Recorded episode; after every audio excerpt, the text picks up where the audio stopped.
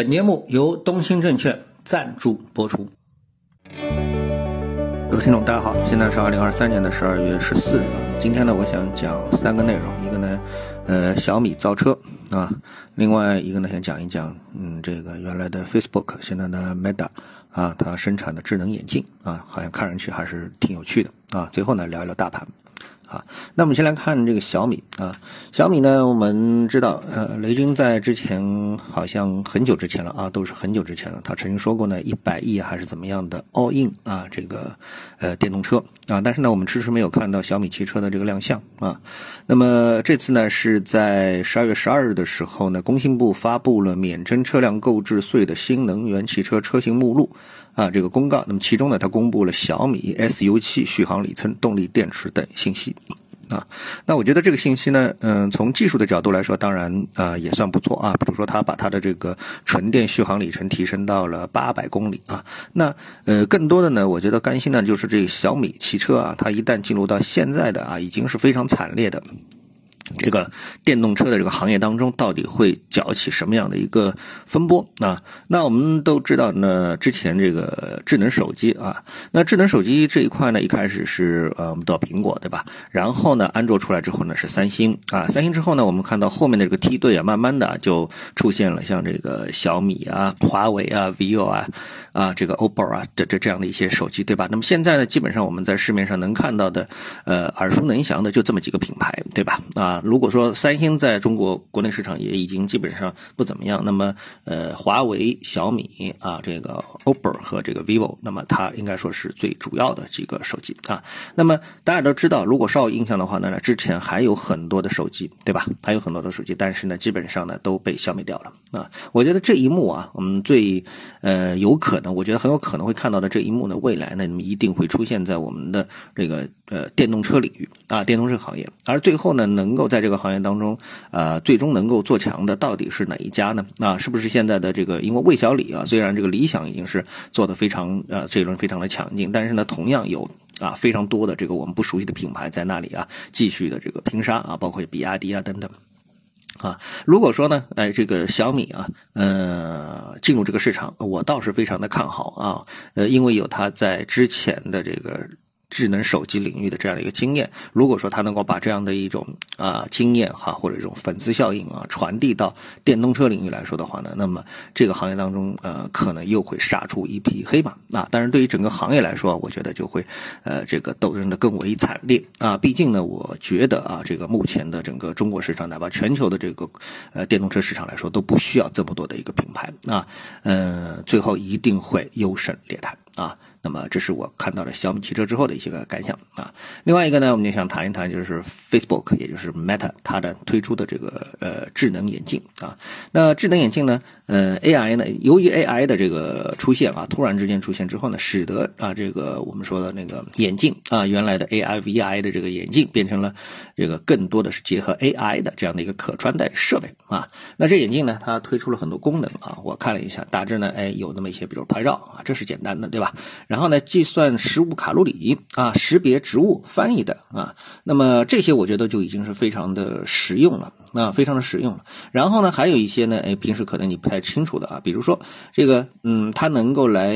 给你建议啊，你怎么样就是搭配你的衣服啊，这点我想很多人肯定是没有想到，特别是对于中国人，特别中国男性啊，呃，就是你的衣服里面，你说，哎，今天我挑一件衬衣，然后我应该配什么裤子？很多人大家对此对此其实大部分男性啊，我觉得应该说都是属于自己的盲区啊，现在有人来帮你了啊。那么还有呢，比如说四包咖啡啊，那个四包的咖啡因含含量呢？这个被涂黑的茶包里面，眼镜呢可以通过阅读标签来告诉你佩戴者哪一包可能是不含咖啡因，对吧？啊，那么这个呢，可能也对部分人可能是有用的啊。那么眼镜还能够识别视线里的植物、水果啊，这个等等啊。所以呢，呃，随着这个一个不断的一个进步之后呢，我觉得这一块啊，能够啊，这是大大的延伸啊，这个人类啊，对，就是我们人啊，对这个呃世界的一种友好程度啊。很多人大家我们知道就都有一个社交恐惧症，对吧？那么很多事情自己不懂。一定敢问啊，特别是像翻译啊这种事情，碰到个老外啊，这个别人不会中文，那只有你自己这个英文硬着头皮上，对吧？但是你肯定也不太清楚啊，特别是问个路，到处都要问人，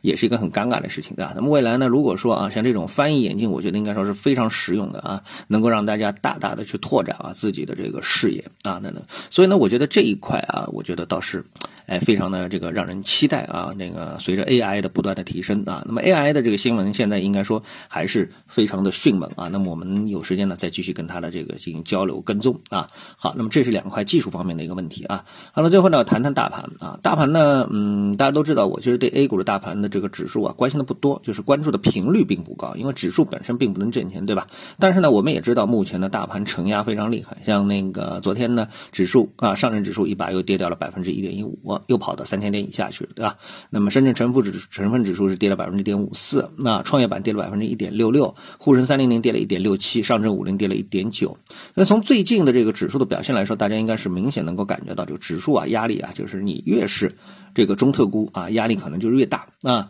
那个从上证开始延伸到沪深三零零，最后呢，呃，实际上到了我们嗯一直关注的像这个同花顺全 A 指数啊，反而跌幅就非常有限啊，最终收盘跌幅就百分之零点三九，那和这个指数跌幅就不一样啊。那这里面呢，我们看几个指数啊，其实都面临着比较关键的点位啊，非常关键的点位。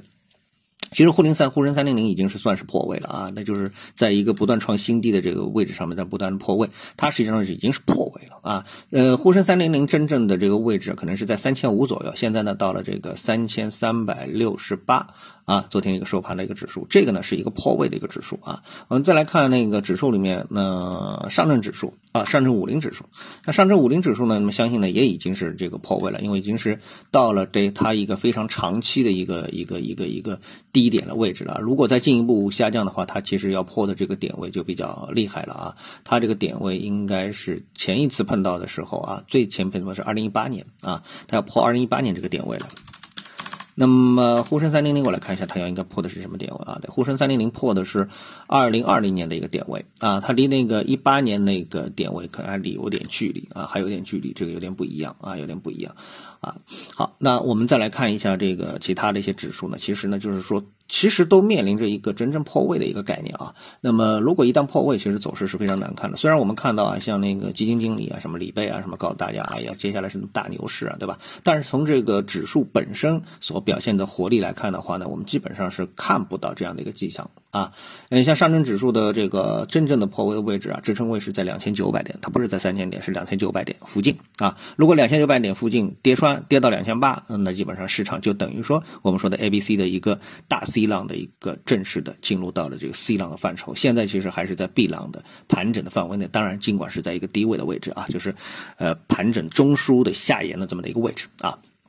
所以呢，大家对这个市场整体上啊，我觉得还是应该有所呃谨慎吧，啊，还是有所谨慎吧。资金可能是不断的在抽离，成交量也非常低啊。像沪深，呃，两市昨天加在一起，也就是七千呃六百亿的这么一个成交量啊，那这个算是比较低迷的一个成交量啊。好，那基本上呢，我就跟大家交流一下各方面的一个我个人关注到的一些看法啊。谢谢各位收听，我们下次节目时间再见。本节目由东兴证券赞助播出。